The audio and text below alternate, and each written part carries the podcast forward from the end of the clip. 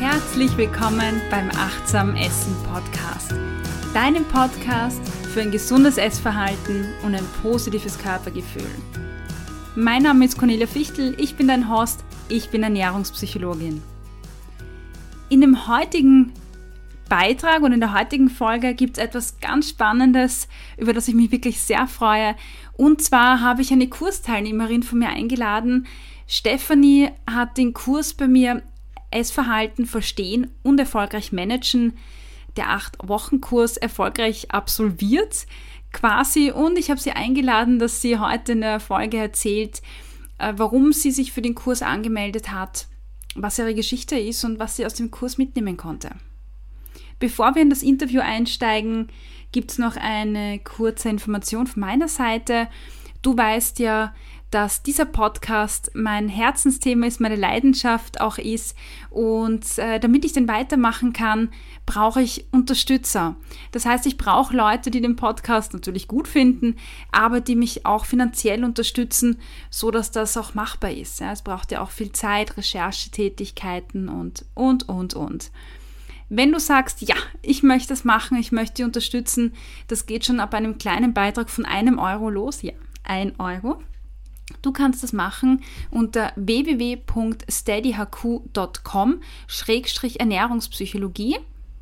Und äh, ja, dort findest du die Pakete, äh, du findest Informationen, äh, was du tun kannst, um ein Unterstützer zu werden. Und ich werde mir auch in Zukunft noch was Schönes einfallen lassen für die Leute, die sagen, ich mache damit. Ja, so, Promotion Ende. Wir legen los. Bei mir darf ich jetzt äh, Stefanie begrüßen. Und ja, ich freue mich, dass du da bist. Ja, hallo Conny, vielen Dank für die Einladung. Ich freue mich auch da zu sein. äh, Steffi, du hast dich bei mir in dem Kurs angemeldet oder wir kennen uns eigentlich nur durch den Kurs.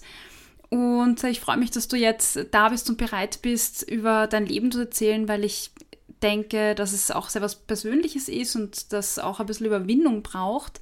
Ähm, aber ich bin total dankbar, weil ich glaube, dass sehr viele Leute einfach daraus lernen können und ja, Parallelen sehen, die vielleicht auch helfen. Und da würde ich sagen, wir steigen gleich zu Beginn ein. Äh, du hast dich ja quasi bei dem Kurs angemeldet, weil du ein bestimmtes Thema hattest oder ja, an irgendwas arbeiten wolltest. Und ja, da darf ich dich einfach mal bitten zu erzählen, deine Geschichte zu erzählen. Ja, meine Geschichte. Also ähm, bei mir hat das Thema Essen, also Probleme mit dem Essen eigentlich schon recht früh begonnen. Schon in der Kindheit, wenn einem beigebracht wird, ja, isst den Teller auf oder du musst dein Gemüse aufessen, obwohl man eigentlich gar nicht mehr kann. Und wir wissen, so beginnt ja, dass man dann verlernt, irgendwann auf seine Intuition zu hören. Und bei mir kam dann halt später noch ähm, Anfang der Pubertät dazu ähm, ein verdrehtes Schönheitsideal und ganz, ganz viele Diäten. Und irgendwann konnte ich einfach gar nicht mehr auf meinen Körper hören. Dann bin ich leider auch in eine Essstörung abgerutscht. Also ähm, Bulimie hatte ich drei Jahre lang. Und irgendwann habe ich beschlossen, so kann das nicht weitergehen und bin dann auf einen Kurs gestoßen und habe mich irrsinnig darauf gefreut, in ein neues Thema reinzuschnuppern und alles darüber zu lernen, wie man wieder auf seinen Körper hören kann und seinem Körper Gutes tun kann. Schön, ich freue mich, dass du bei mir gelandet bist.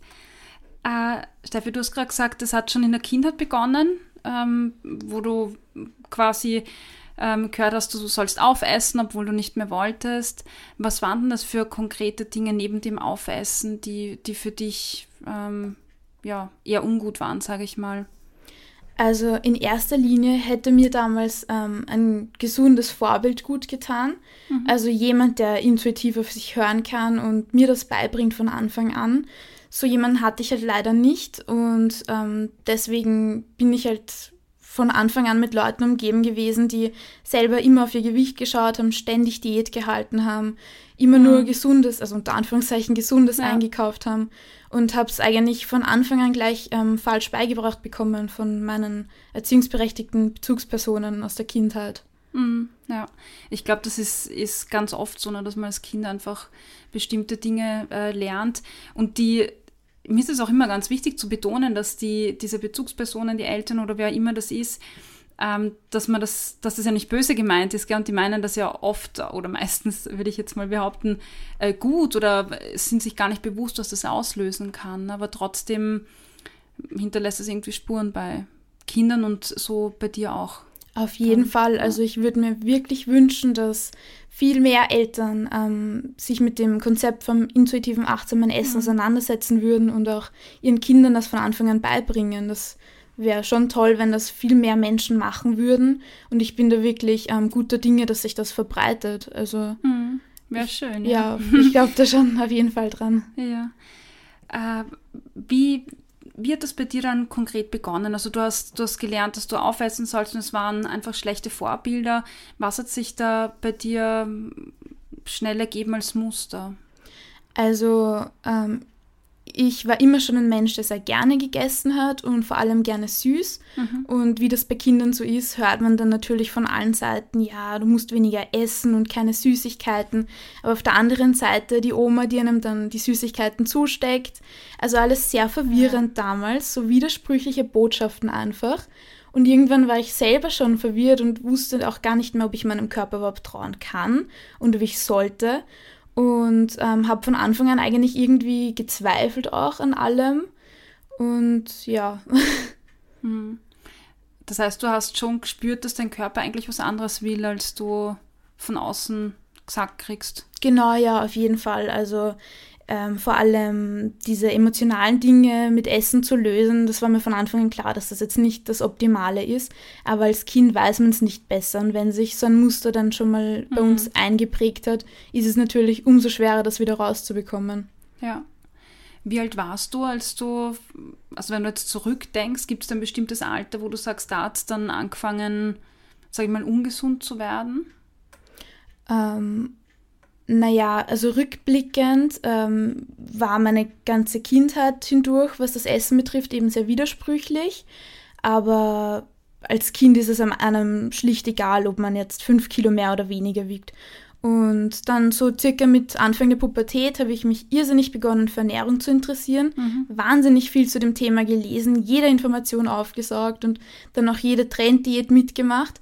Und ab da habe ich wirklich gemerkt, das wird kritisch, weil mit jeder Diät bin ich halt natürlich nicht dünner geworden, sondern genau das Gegenteil war der Fall. Mhm. Und das war einfach so eine richtige Abwärtsspirale, was mir dann auch sehr schnell klar geworden ist, Gott sei Dank. Mhm.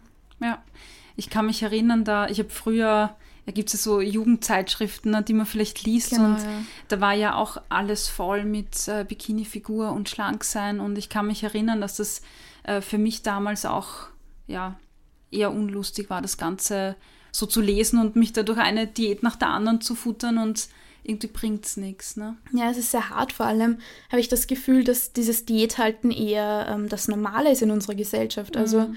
wenn eine Frau jetzt wirklich wohin geht und sagt, ja, sie ist glücklich mit dem Körper und zufrieden, dann ist sie meistens der Einzelfall, weil alle anderen noch immer ihre Probleme haben und sich beschweren und einfach nicht loslassen können. Ja, ja, genau dann, das, was mir jetzt dazu einfällt, gerade wenn man irgendwo hingeht gell, oder essen geht, hört man ja in der Gesellschaft oft, dass Frauen dann sagen, ah, ich habe heute den ganzen Tag nichts gegessen und deshalb darf ich jetzt quasi einen Schnitzel essen genau. oder ähm, einfach Ausreden dafür suchen, warum sie jetzt nicht den Salat nehmen ja. oder genau, was genau. Fettigeres nehmen. Ja, auf jeden Fall.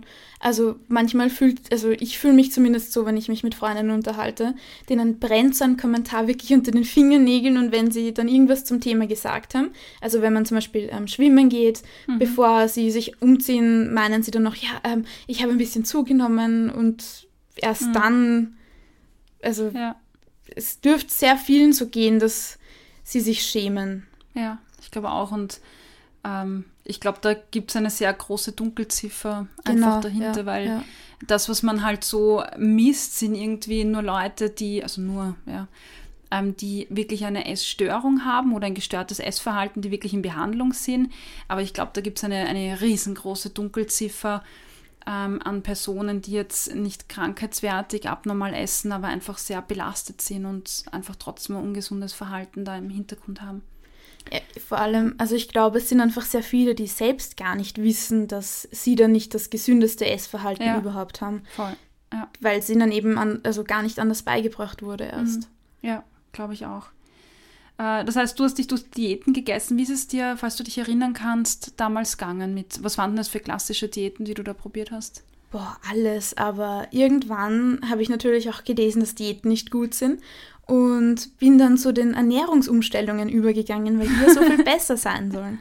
Das heißt, ich habe mich ja durch sehr lang vegan ernährt ähm, mhm. und wirklich alles, was da aufgekommen ist, ähm, basisch, ähm, Rohkost, alles Mögliche und jedes Mal habe ich gemerkt, es ist nicht das Wahre. Mhm. Es ist eine Einschränkung. Also ich habe mich auch selber angelogen zum Teil, vor allem während der veganen Ernährung. Ich war total überzeugt natürlich, ähm, wie, wie toll diese Ernährung ist und das bin ich auch noch immer, nur habe ich einfach gemerkt, das war für mich zu dem Zeitpunkt nicht das Richtige, weil es unbewusst aus den falschen Beweggründen war. Mhm. Weil natürlich nimmst du ab, wenn du dich vegan ernährst und nicht ständig was Veganes irgendwo zu essen bekommst. Also ich erinnere mich an sehr viele Tage, in denen ich Hunger hatte. Vor allem, wenn wir im Restaurant essen waren und ich nur den Salat bestellen konnte, weil es das Einzige mhm. war. Und das war für mich ja. schon toll, auch diese Disziplin zu haben.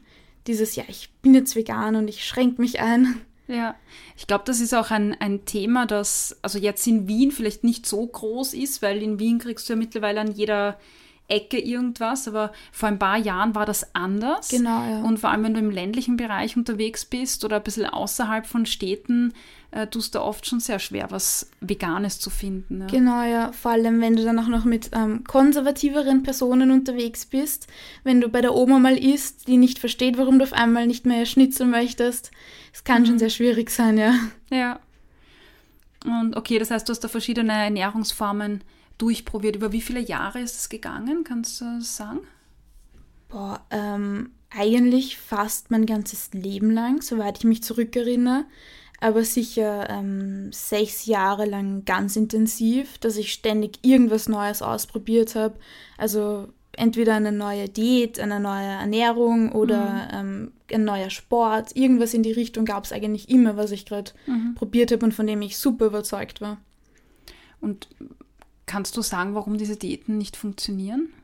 Weil wir uns einfach einschränken damit und natürlich, wenn wir uns verbieten, die Schokolade zu essen, wollen wir die Schokolade.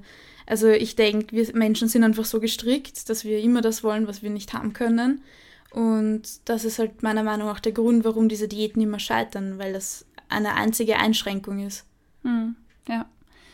Ähm, für viele ist es dann, also ich weiß nicht, wie, wie du das für dich praktiziert hast, aber ganz oft ist es ja auch so, dass man sich dann vielleicht von sozialen Aktivitäten zurückzieht, weil viele miteinander essen gehen ähm, oder einfach da gegessen wird, wenn man unterwegs ist gemeinsam. Gab es das bei dir auch? Ja, auf jeden Fall. Vor allem im Sommer, wenn alle ins Freibad gefahren sind und ich halt doch nicht mit wollte, weil ich mich nicht so wohl gefühlt ja. habe. Oder ähm, wenn alle wandern gegangen sind zum Beispiel, wollte ich auch nicht mit, weil ich mich da nicht wohl gefühlt habe. Aber mhm. wie du sagst, auch beim Essen. Also ich wollte immer das Lokal aussuchen und wenn ich das nicht konnte, dann bin ich nicht mitgegangen. Mhm. Was natürlich auch schwierig ist. Das ist eine mhm. sehr große Belastungsgrube für Freundschaften. Mhm.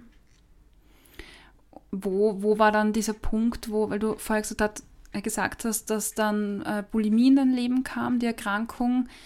War das, war das nach diesen Diäten oder wie ist es dann dazu gekommen? Genau, ja. Also ich denke wirklich, dass das so eine Abwärtsspirale ist. Und ähm, ich war dann schon so in dieser Diätwelt drinnen. Und irgendwann hatte ich einfach das Gefühl, es, es gibt nichts mehr, was ich probieren könnte. Es hilft nichts bei mir. Ich bin richtig verzweifelt gewesen und habe mich dann eben in eine Esssucht quasi gestürzt. War erschreckenderweise zu Beginn auch wahnsinnig dankbar dafür weil da war es für mich dann auch auf einmal okay, ich war aus dieser Verzweiflung raus. Doch irgendwann habe ich einfach gemerkt, dass es wahnsinnig un ungesund ist, ähm, dass es mir nicht gut tut, dass es halt auch für meine, also es ist ja auch schwierig mit den Freunden mit einer Essstörung. Und ähm, irgendwann habe ich einfach gemerkt, dass es kann nicht so weitergehen, habe mir dann noch Hilfe gesucht, bin dann eigentlich relativ gut da rausgekommen und dachte dann, ja, jetzt ist alles okay, jetzt bin ich geheilt, mhm. die, die Essbrechsucht ist weg, ich habe keine Probleme mehr. Bis ich irgendwann gemerkt habe, dieses ständige Gedankenkreisen, diese ganzen Überlegungen zu essen und obwohl ich nicht Kalorien gezählt habe oder, sie, oder das Essen abgewogen habe, hatte ich trotzdem immer irgendwo im Hinterkopf eine Stimme, die mir zugeflüstert hat, ähm, welche Nährstoffe da drinnen sind, wie viele Kalorien das hat, dass ich nicht essen mhm. sollte, weil ich erst gegessen habe. Also diese ständigen Gedanken waren nach wie vor da. Und ähm, vor einem halben Jahr circa habe ich dann für mich den Entschluss gefasst, dass es so nicht weitergehen kann. Ich dachte auch lange Zeit, das wäre normal, ständig so viel nachzudenken über mhm. das Thema.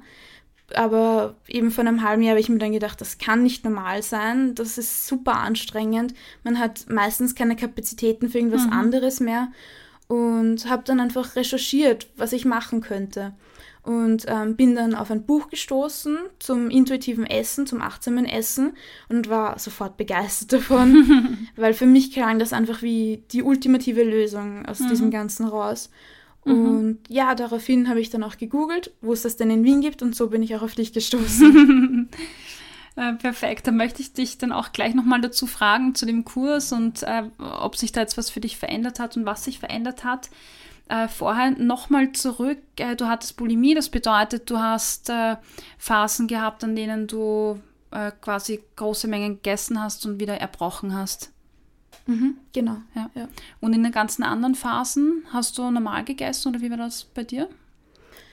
Normal, also kommt natürlich darauf an, wie man jetzt genau mhm. normal definieren möchte. Aber ich würde schon sagen, ähm, relativ okay. Ich hatte auch immer ein stabiles Gewicht eigentlich. Mhm ähm, es waren halt nur immer diese, diese vielen Gedanken in meinem Kopf, mhm. die mich belastet haben. Über Nährstoffe, Kalorien, genau, Fett. Genau, und auch über Sport, vor allem ähm, exzessiven Sport. Und jetzt muss ich noch zwei Stunden laufen, damit ich das essen mhm. kann. Also richtig gestörte Denkmuster einfach in mhm. meinem Kopf. Ja. Also wirklich so, man kann sich das vielleicht so vorstellen, wirklich 24 Stunden am Tag nur diese Gedanken ähm, was habe ich gegessen, was werde ich essen, was ist da drinnen und wie, wie kriege ich das wieder runter oder wie kompensiere ich das? Genau, genau, ja. Solche Gedanken, die halt auf Dauer wirklich toxisch sein können, weil sie einen so einnehmen. Und ähm, im Alltag funktioniert das zum Teil, denke ich, eh ganz gut, weil man abgelenkt ist mhm. und mal jemand da ist.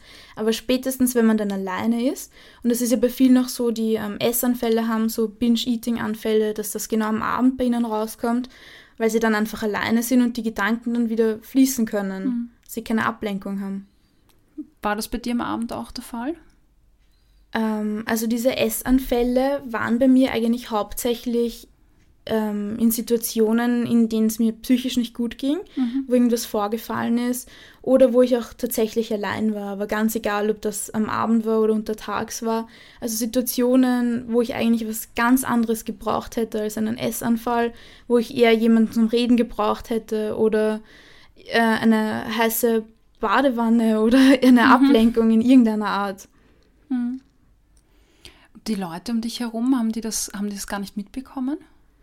Ich habe versucht, es so gut es ging zu verstecken, beziehungsweise hatte ich zu der Zeit leider auch Freundinnen, denen es genauso ging. Und das war auch irgendwie dann unser gemeinsames Ding. Also mhm. zu der Zeit mit ähm, 15, 16, 17 fanden wir das auch anfangs sogar cool, was mich jetzt im Nachhinein ziemlich schockiert, mhm, ja. weil eine Essstörung ist nicht cool. Aber zu der Zeit war das irgendwie was Besonderes für uns und wir haben das sogar zum Teil genossen.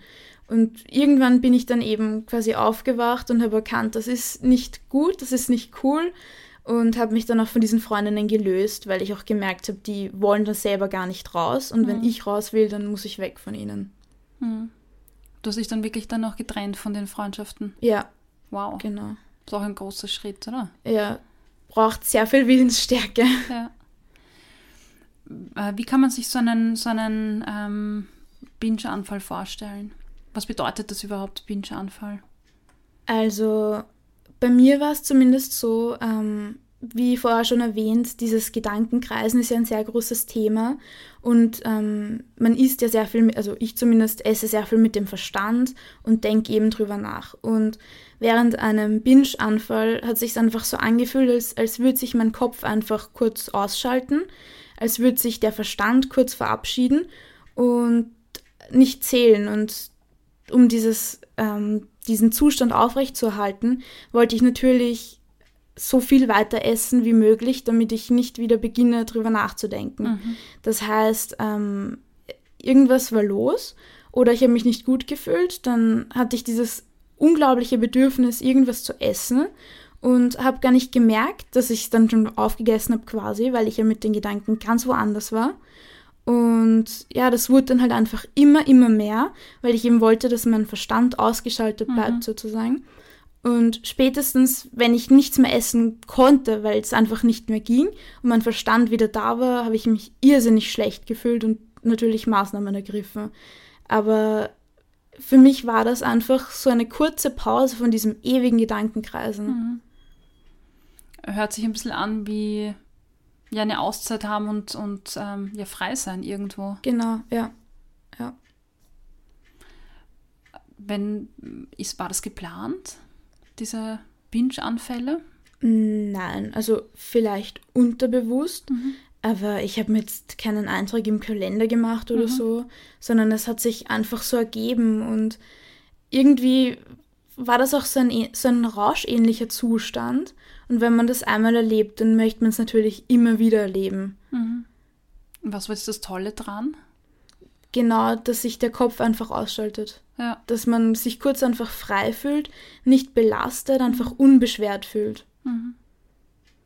Und ich glaube, was auch für mich damals sehr toll dran war, war, ähm, dadurch, dass ich ja danach ähm, brechen gegangen bin, habe ich mich gefühlt, als hätte ich nach wie vor einfach die Kontrolle ja. Und könnte eine Maßnahme ergreifen und hätte alles im Griff. Mhm. Ja. Hast du dich auch stark gefühlt dann danach? Also nach dem Essanfall direkt habe ich mich wahnsinnig schwach gefühlt und mhm. ähm, ja, einfach nicht wohl gefühlt und ähm, nicht zurechnungsfähig auch irgendwo zum Teil. Mhm.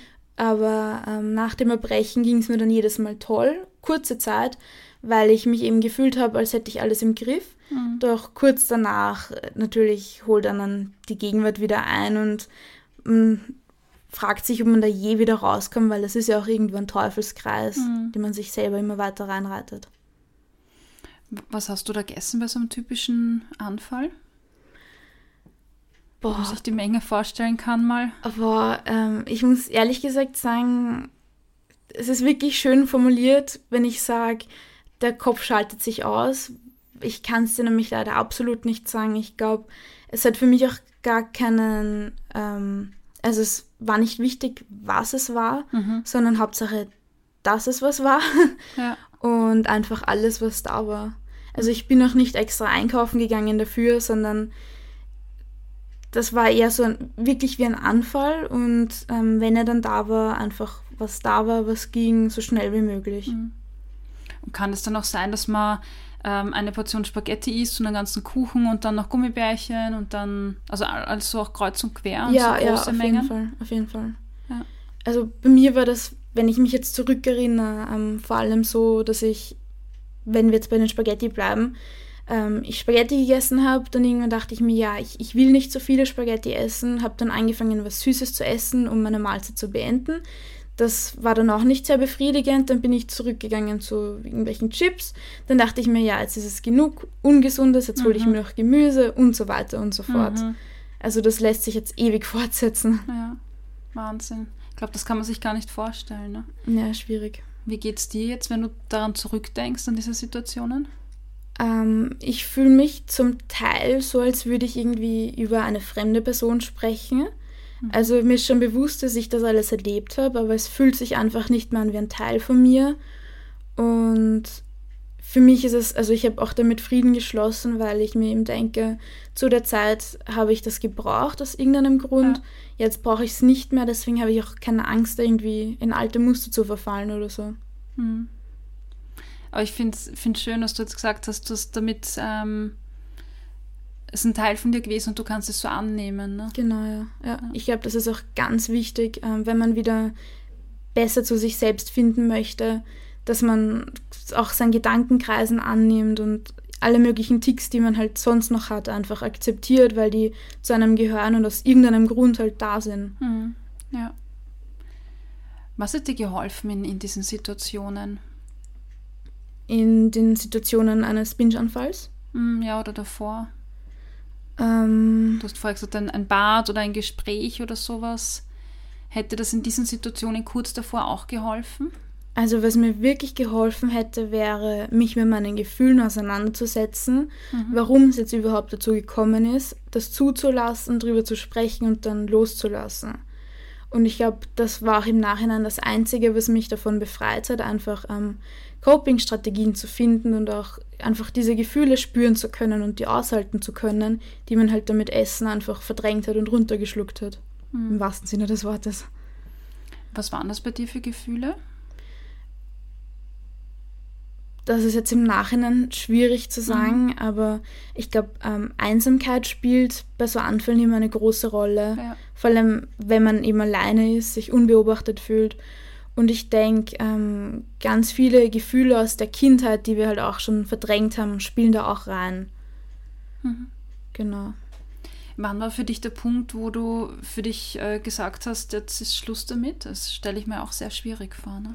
Ja, also im Nachhinein bin ich wirklich überrascht über mich selbst, wenn ich drüber nachdenke. Aber eines Tages habe ich einfach gemerkt, dass es, wie gesagt, ich habe es gebraucht, diese Essstörung, aber irgendwann habe ich sie nicht mehr gebraucht. Und ich bin daran gewachsen und habe einiges dazugelernt.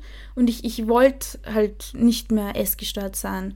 Und ähm, habe dann alle Maßnahmen gesetzt, die es gebraucht hat, um gesund zu werden. Also in meinem Fall war das auch äh, eine Psychotherapie, die mhm. ganz wichtig war, aber vor allem ähm, mit viel Willensstärke bin ich da eigentlich recht schnell und gut rausgekommen, muss ich sagen. Also mir ist auf jeden Fall bewusst, dass da nicht jeder so ein Glück hat, aber ich bin überzeugt davon, dass es jeder schaffen kann. Auf mhm. jeden Fall. Wie erklärst du dir, äh, dass, dass es so viele, für so viele Frauen, Männer natürlich auch, so schwer ist, da rauszukommen. Also gerade wenn man, wenn man den Beschluss fasst, man will jetzt was ändern und man möchte es nicht mehr haben, nicht mehr krank sein, und dann der Weg wirklich das abzustellen, das sind ja zwei Paar Schuhe eigentlich. Und viele haben es immer im Gedanken und, und wollen das loswerden, aber schaffen es nicht. Ich glaube, für alles im Leben gibt es einen Zeitpunkt, wo man sich dem widmen kann. Und sicher klingt das jetzt in der ersten Sekunde, als würde ich sagen, ja, behaltet eure Essstörung, bis sie gehen kann. Aber so meine ich das halt wirklich, weil ähm, man braucht sie für irgendwas und man muss nur herausfinden, wofür und für welche Gefühle sie ähm, steht und was der Körper wirklich braucht in der Situation. Und schwierig ist es halt für so viele Leute, weil das natürlich alles nicht schwarz und weiß ist.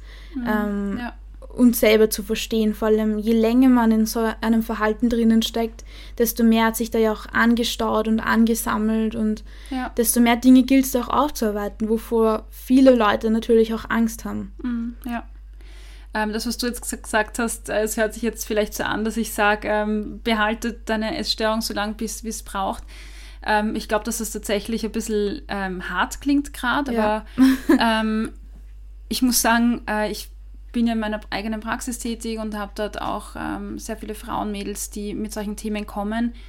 Und ich erlebe das durchaus so, dass am Anfang einfach eine gewisse Zeit braucht, um dann wirklich zu sagen, ja, und jetzt mache ich aber wirklich den ersten Schritt. Also, dass es dann wirklich vom Kopf in die Tat übergeht. Und ich finde, das ist keine, keine äh, falsche Aussage, weil es tatsächlich so ist. Und ähm, man stellt sich das oft so vor, dass Leute in die Therapie gehen und dann von einem Tag auf den anderen alles ändern, aber ich glaube, das ist mal so eine erste Phase, wo man sich mal dran gewöhnt, wo man einfach mal nur drüber spricht, wie wäre denn das? Und ähm, sich dem Ganzen mal gedanklich annähert und mal so Bereitschaft schafft für das Loslassen und einen anderen Weg zu gehen, dass das irre wichtig ist. Und ähm, finde es gut, dass du das jetzt auch angesprochen hast, ja, weil das sicher auch für viele überraschend ist, aber ja, und jemand, der das vielleicht nicht alleine kann äh, und sagt, ich will das loswerden, aber irgendwie traue ich mich nicht, dem würde ich jetzt an der Stelle auch empfehlen, sich quasi einen Therapeuten, einen klinischen Psychologen zu suchen, die auch auf das spezialisiert sind und ähm, ja, da mal gedanklich die ersten Annäherungen zu machen. Ja, danke dafür. Ja, das heißt, bei dir war es so, dass du gesagt hast, ich will das nicht mehr, du hast dich ganz bewusst dafür entschlossen auch. Und was, was waren deine ersten Schritte? Du bist in Therapie gegangen? Also mein allererster und vielleicht auch der schwierigste Schritt war, mir mal einzugestehen, da stimmt was nicht und ähm, ich muss was dagegen tun. Dann wirklich mal zuzugeben, dass ich Hilfe brauche mhm. und die dann auch anzunehmen. Und ja, wie schon angesprochen, habe ich mich dann auch von den Personen entfernt, die mir nicht gut getan haben, beziehungsweise ähm, das Thema auch ganz offen angesprochen. Also mein Umfeld eingeweiht, hey, da stimmt was nicht mit mir und ich, ich mache jetzt was dagegen und ähm, wäre cool, wenn ihr mich unterstützt oder zumindest ähm, versteht, was hier los ist. Und das fand ich auch sehr hilfreich. Und mhm. Äh, ich habe auch immer schon sehr viel geschrieben. Also das hilft mir auch sehr gut, einfach Dinge niederzuschreiben. Aber ich kann mir eben auch vorstellen, dass es vielen Leuten sehr hilft, einfach auch mit ähm, vielen verschiedenen Leuten darüber mhm. zu sprechen. Also natürlich ersetzt eine beste Freundin niemals einen ähm, Therapeuten, aber ist natürlich auch ein super hilfreiches Tool. Mhm. Ja, und Fall. was für mich auch wichtig war, war mir andere Beschäftigungen zu suchen, weil man hat dann auf einmal mehr Zeit und vor allem Dinge, die man auf andere Art lösen muss. Und ich habe mir dann auch neue Hobbys gesucht und Dinge, die mir gefallen und auch versucht, mich mit schönen Dingen zu umgeben, um mich da auch selber rauszuholen. Hm. Ja, du hast vorher gesagt, dass diese, diese Gedanken ans Essen ähm, schon sehr viel Raum einnehmen. Ne? Und wenn, wenn man die loswerden will, dann ist es gut, einfach Platz zu schaffen, auch für was Neues oder was Neues zu, zu finden. Genau, ja. ja. Vor allem ehrlich zu sich selbst zu sein, ähm, was will ich wirklich, was brauche mhm. ich wirklich und sich das dann auch zuzugestehen. Mhm. Genau. Wer hat dich da unterstützt in dem Ganzen? Gab es da einzelne Personen oder bestimmte Personen, die dich da begleitet haben? Ähm, also auf meinem ganzen Lebensweg waren es natürlich immer wieder verschiedene Personen, die mir zu einem Zeitpunkt besonders gut getan haben. Mhm. Aber ich muss ganz ehrlich zugeben, ich glaube, ähm, das meiste kam eigentlich von mir selbst heraus, mhm. weil ich so dringend aus diesem Teufelskreis hinaus wollte und ähm, einfach mein Bestes gegeben habe und meine ganze Energie reingesteckt mhm. habe. Wie lange ist es jetzt her, dass du deinen letzten Binge-Anfall hattest mit Erbrechen? Ähm, das ist jetzt circa drei Jahre her. Wow. Genau, ja. Und seitdem hatte ich auch eigentlich nie wieder das Bedürfnis, dahin zurückzukehren. Mhm. Also ich bin ganz guter Dinge. Ja, super. Also ich glaube, dass das, ähm, ich finde das echt toll, weil es nicht einfach ist. Danke. Hat, ja. ja. also im Nachhinein betrachtet ähm, ist es für mich einfach so, dass ich das damals gebraucht habe. Nur heute bräuchte ich was ganz anderes, beziehungsweise ähm, kann überhaupt deuten, was ich brauche und tut mir eben auch leichter, meine Gefühle zu spüren und zuzulassen und was anderes dagegen zu tun. Wie hast du das gelernt, deine Gefühle zu deuten, was anderes tun? Es hört sich jetzt, hört sich jetzt so cool an und wahrscheinlich gibt es da auch ein paar, die sagen, hey, ich will das auch lernen. Wie hast du das gemacht? Also ich habe begonnen, zu mir selbst eine Beziehung aufzubauen und an dieser Beziehung auch zu arbeiten. Ähm, ich habe gelernt, alleine sein zu können und äh, mir auch selber Pausen zuzugestehen, mir selber Gutes zu tun, mir auch Sachen zu gönnen, das ist auch ganz wichtig. Mhm. Ähm, ja, hatte, wie schon angesprochen, einen guten Therapeuten, der mich auch auf dem ganzen Weg unterstützt hat, weil ich denke, das ist auch sehr wichtig, mhm, ja. um Muster zu erkennen und loszuwerden. Und ja, ich glaube, es ist auch ein irrsinniger Reifungsprozess, mhm. vor allem in meinem Alter ja, genau. Äh, du war in deiner ganzen therapeutischen Zeit, äh, gab es da auch, ähm, habt ihr da auch am Essverhalten an sich gearbeitet? War das auch Thema? Ähm, inwiefern Essverhalten? Ähm, Esstraining, Genusstraining, so in die Richtung? Nein, also in meiner Therapie ging es eigentlich rein um ähm, den emotionalen Aspekt und zu verstehen, warum diese Essstörung da war oder mhm. zu dem Zeitpunkt halt ähm, da ist. Und ähm, das anzunehmen und loszulassen. Aber so auf, also mir ein neues ähm, Essverhalten anzugewöhnen, da bin ich eigentlich selber dahinter. Mhm. Ähm, ich lese sehr viele Bücher zu dem Thema und ja, mhm. genau. Du hast vorher gesprochen, äh, davon gesprochen oder erwähnt, dass du begonnen hast, intuitiv zu essen. Was bedeutet das für dich? Es bedeutet für mich, seinen Körper und seine Seele zu nähern.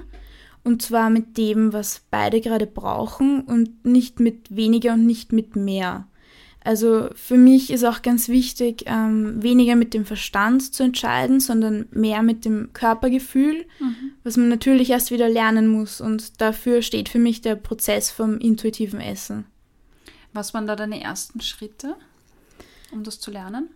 Also für mich war mal ganz wichtig, äh, mich mit dem Thema auseinanderzufassen. Ähm, heutzutage gibt es Gott sei Dank sehr viel gute Literatur dazu, sehr viele Spezialisten. Mhm. Und ähm, ich habe halt begonnen, mich in das Thema einzulesen, dann einen Kurs zu besuchen, ähm, ganz viele verschiedene Dinge mir YouTube-Videos angeschaut und, und, und.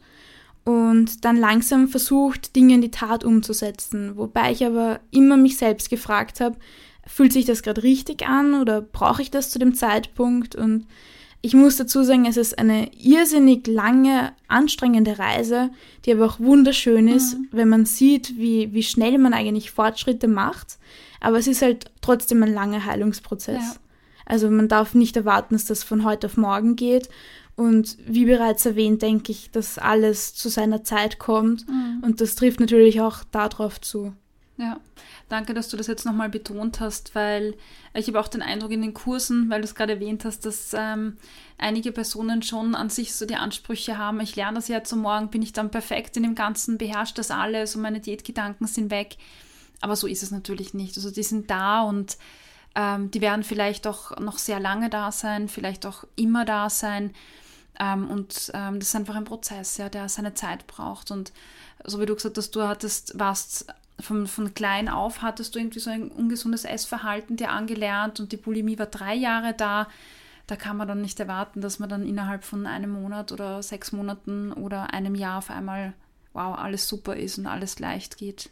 Ja, auf jeden Fall. Also man muss sich da schon die Zeit dafür geben ähm, sich zugestehen und ähm, auch ehrlich mit sich selbst sein, beziehungsweise nicht zu viel auf einmal zu forcieren, weil man mhm. sich natürlich auch schnell überfordern kann bei mhm. dem Ganzen. Weil ja. es ist ja nicht nur eine, eine Ernährungsumstellung, es ist ja fast schon eine Lebensumstellung. Mhm. Ja.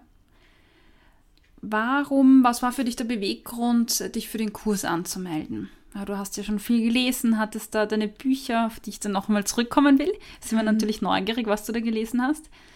Ähm, aber warum, warum der Kurs? Ähm, ich habe in erster Linie angefangen mit Büchern, die von amerikanischen Autorinnen geschrieben worden sind und ähm, die immer wieder ihre Klientinnen erwähnt haben und wie sie ihnen helfen.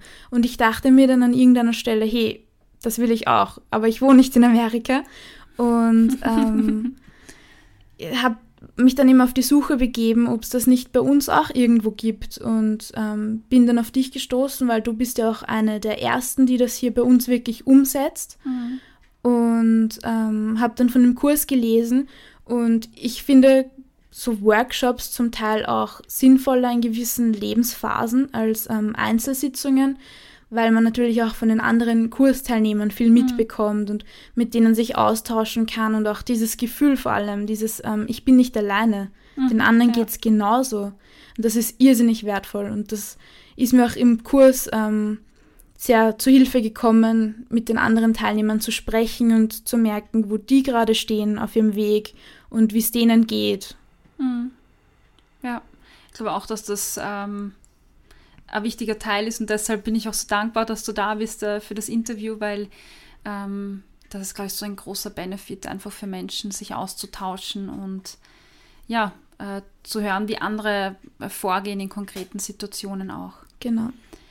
Was hast du dich denn oder was hast du für dich denn im Kurs äh, lernen können? Was waren so die Dinge, die für dich wichtig waren und du die, die du dir mitgenommen hast? So? Also ähm, ich dachte anfangs, wenn ich intuitiv essen möchte, dann muss ich nie wieder einen Gedanken an Essen verschwenden und das geht dann alles nebenbei. Und habe dann aber im Kurs Gott sei Dank gelernt, dass das nicht realistisch ist, weil ähm, wir müssen uns hin und wieder denken, was wir essen wollen und vor allem, ob wir jetzt für unseren Körper gut essen oder auch vorplanen zu essen. Und das ist mir im Kurs ähm, sehr wichtig mitgegeben worden, einfach auch ein bisschen mit Verstand zu essen. Mhm. Also für mich ist es jetzt eher 95 Prozent ähm, mein Bauch, mein Gefühl, meine mhm. Intuition, aber 5 Prozent noch mein Verstand, der dann nochmal kurz kontrolliert, um zu schauen, ja, alles in Ordnung oder auch, wenn ich mal merke, es ist nicht so in Ordnung, dann den Verstand zu befragen, was los ist. Mhm, ja. Das, was du jetzt auch angesprochen hast, ist, dass man, äh, weil oft wird ja intuitives Essen auch mit dem im Zusammen Zusammenhang gebracht, dass man sagt, boah, iss, wenn du hungrig bist, hör auf, wenn du satt bist. Und von einigen Leuten äh, wird das irgendwie zu streng interpretiert, äh, die dann sagen, ja, aber dann darfst du nie wieder essen, wenn du keinen Hunger hast. Und das ist so die Kritik am intuitiven Essen. Aber das stimmt natürlich nicht. Also, und das, was du angesprochen hast, ist, wenn ich weiß, äh, ich bin jetzt die nächsten Stunden vielleicht in einen Termin, komme nicht zum Essen, dass ich das ja wohl überlegen kann, ähm, wann kriege ich Hunger, brauche ich vielleicht jetzt eine Kleinigkeit, dass dann der Hunger auch nicht so groß wird. Also einfach auch mitzudenken und ja. Ja, genau, genau. Ja. Das heißt, das war für dich wichtig. Gibt es noch andere Dinge, die, die du dir mitgenommen hast, die für dich wichtig sind? Ich muss kurz überlegen. Ja, ja. ähm, es waren acht Wochen oder der Kurs hat sich ja über längere Zeit gezogen, eigentlich ja. elf, zwölf Wochen mit Pausen dazwischen, mit ganz, ganz vielen Tools und es sind ja auch alle angehalten, sich genau das zu nehmen, was sie brauchen, weil es ja, ja auch für jeden unterschiedlich ist. Ähm, ja, was für mich auch noch ganz wichtig ähm, war, das, natürlich habe ich das vor allem gemerkt, weil ich mich mit anderen Leuten austauschen konnte, dass dieser Prozess auch nicht geradlinig verläuft, dass es auch immer wieder Rückschritte gibt, dass es manchmal frustrierend sein kann und enttäuschend sein kann, wenn was nicht so funktioniert, wie wir uns das vorstellen. Mhm. Und das war für mich auch wichtig, damit nicht alleine dazustehen, sondern zu merken, hey, das ist normal, das ist menschlich, mhm. das ist alles in Ordnung. Wie, was hat sich verändert für dich seit dem Kurs oder durch den Kurs oder wie auch immer? Also meine Selbstkommunikation hat sich einfach verändert. Ähm, ich versuche mir auch Fehler zuzugestehen und auch netter zu mir zu sein, ein bisschen ähm, rücksichtsvoller und nicht so hart zu sein. Und das habe ich wirklich in den acht Wochen auch lernen dürfen, eben, dass wir alle Menschen sind, dass wir Fehler machen und dass wir auch netter mit uns umgehen müssen, weil mit unserer besten Freundin würden wir ja auch nie so hart ins Gericht gehen, wie mhm. wir es zum Teil mit uns selbst machen. Genau, ja, das stimmt. Ich glaube, das ist ein, ein, ein wichtiger Punkt und das, was wir da in dem Kurs auch machen, ist nicht nur ähm, darüber zu sprechen, über, über Hungersättigung, sondern auch dieses Body Positivity oder dieses positive Körpergefühl, positive Selbstzuwendung hat einfach auch einen Stellenwert. Ja, auf jeden Fall. Das, auf jeden Fall. Ja, sehr gut. Wie wird es für dich weitergehen? Also du bist mit dem Kurs fertig. Wir haben in ein paar Wochen wirst du noch teilnehmen an so einem Follow-up-Termin. Äh, wie es weiter für dich jetzt, wo du fertig bist? Ja, ich werde noch, mich noch weiterhin auf eine spannende Reise zu mir selbst begeben mhm. und noch weiter an mir arbeiten, weil ich noch längst nicht damit fertig bin. Jedoch bin ich guter Dinge und ähm, freue mich schon auf diesen ganzen Prozess und wo er mich letztlich hinführen wird. Mhm. Was gibt es konkrete Dinge, an denen du jetzt gerade arbeitest? Ähm, ja, was bei mir noch immer ein riesiges Thema ist, ist dieses Gedankenkreisen, was ich vorhin schon erwähnt habe. Also dieses ständige Nachdenken, weil auch wenn die Stimme freundlicher geworden ist mhm. und wir mit uns selbst nicht mehr so streng sind, sind diese Gedanken doch sehr nervig, mhm. weil sie dann ständig da sind. Und genau, ich arbeite gerade daran, diese Gedanken ein bisschen seltener zu haben und vielleicht irgendwann ganz abstellen zu können. Hm, es hört sich gut an, gerade Gedankenkreisen und glaube ich viele Leute. Ja. Wie, wie machst du das? Wie übst du das? Ähm, anfangs habe ich jedes Mal, wenn ein Gedanke aufgekommen ist, ähm, mir selber innerlich Stopp zugerufen, um diesen Gedanken zu stoppen. Doch irgendwann habe ich dann gemerkt, das ist auch nicht das Optimale mhm. und habe dann begonnen, einfach alles aufzuschreiben. Also das hilft mhm. mir sehr gut. Ich habe mir so ein eigenes ähm, Forschungstagebuch, nenne ich es, angelegt, um mich selber auch besser verstehen zu können. Also ähm, ich schreibe mir viel auf, was mir durch den Kopf geht und das befreit mich dann auch, weil dann ist mhm. es niedergeschrieben und kann wieder ziehen. Und somit kann ich auch verstehen, woher einige Dinge kommen. Ich kann besser ähm, Gewohnheiten entlarven und ähm, Muster, die sich einfach so eingebürgert haben. Mhm. Ähm, ich kann dahinter kommen, woher sie kommen und so hoffe ich dann einen Weg zu finden, wie ich sie wieder loswerde. Mhm.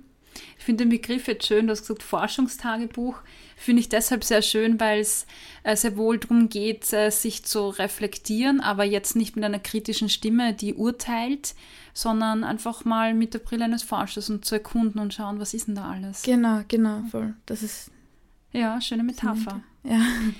Äh, Stefanie, für wen würdest du sagen, ist der Kurs geeignet?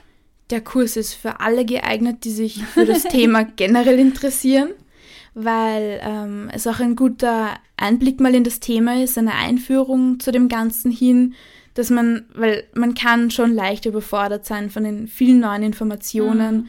vor allem wenn man Dinge ein Leben lang gemacht hat und dann soll man diese Dinge auf einmal ganz anders machen von heute auf morgen.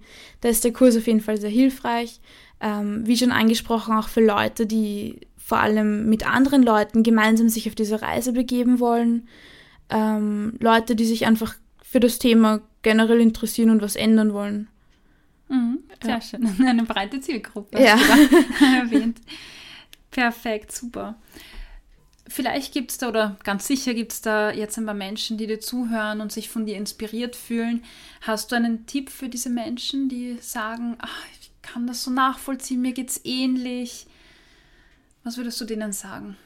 Also ich glaube, der wichtigste Tipp von allem ist, ähm, wenn man Hilfe braucht, die sich auch zuzugestehen und ähm, ehrlich mit sich selber zu sein und da auch Hilfe eben annehmen zu können, das ist für viele Menschen, glaube ich, ganz, ganz wichtig. Und was auch sehr wichtig ist, ist, ähm, sich selbst einfach Zeit zu geben. Mhm, nicht ja. zu eilen und sich selber nicht so unter Druck zu setzen, weil wir sind eben alle Menschen. Niemand ist perfekt und es dauert, dieser Prozess. Ja, das stimmt. Das finde ich sehr schön. Danke. Sehr gut. Du, für den Abschluss frage ich äh, immer ganz gern nach Lieblingsbüchern, Lieblingspodcasts, Blogs. Gibt es irgendeine Empfehlung von deiner Seite? Du hast ja vorher schon ein paar Bücher erwähnt zum Beispiel. Ich mache die dann auch in die Show Notes. Das heißt, nur vielleicht den Titel kurz erwähnen und warum du das Buch magst. Also ein Buch zur Selbstliebe, ähm, das habe ich als allererstes gelesen, das heißt Love Your Body. Mhm. Und durch dieses Buch bin ich auch auf das ganze Konzept erst gestoßen. Und ähm, zum Thema intuitiven Essen ist das Buch ähm, Essanfälle AD für mich sehr hilfreich gewesen, mhm. weil die Autorin, also von ihr stammt auch der Begriff mit dem Forschungstagebuch. Mhm. Ähm, sie schildert auch ihre eigene Geschichte, was für mich auch wichtig ist zu merken, hey, es geht vielen so und mhm. sie hat es auch rausgeschafft. Also mhm. sie fungierte für mich irgendwo als positives Vorbild. Oh, sehr schön. Genau. Perfekt. Gut, Steffi, ich glaube, äh, es war ähm, ja, sehr viele Informationen über dich, über dein Leben. Und ich sage nochmal Danke, dass du dabei warst. Auch danke, dass du im Kurs warst. Ich finde es immer ganz toll, Entwicklungen äh, zu beobachten und wie Leute einfach dann damit weiter tun. Und ja, nochmal ein großes Dankeschön an dich. Schön, dass du da warst in meiner kleinen, feinen Küche. und ja, wir sehen uns in ein paar Wochen beim Follow-up-Treffen. Vielen Dank für die Einladung und ich freue mich schon. Das war das Interview mit Stephanie. Ich hoffe, du hast es genauso inspirierend gefunden wie ich. Du kannst natürlich, wenn du sagst, ja, das war voll super, dann schau rein auf iTunes, da kannst du deine Bewertung hinterlassen. Das wird mir helfen, meinen Podcast bekannter zu machen. Ansonsten findest du die ganzen Inputs und Links in den Show Notes. Ja, dann wünsche ich dir noch eine schöne Woche.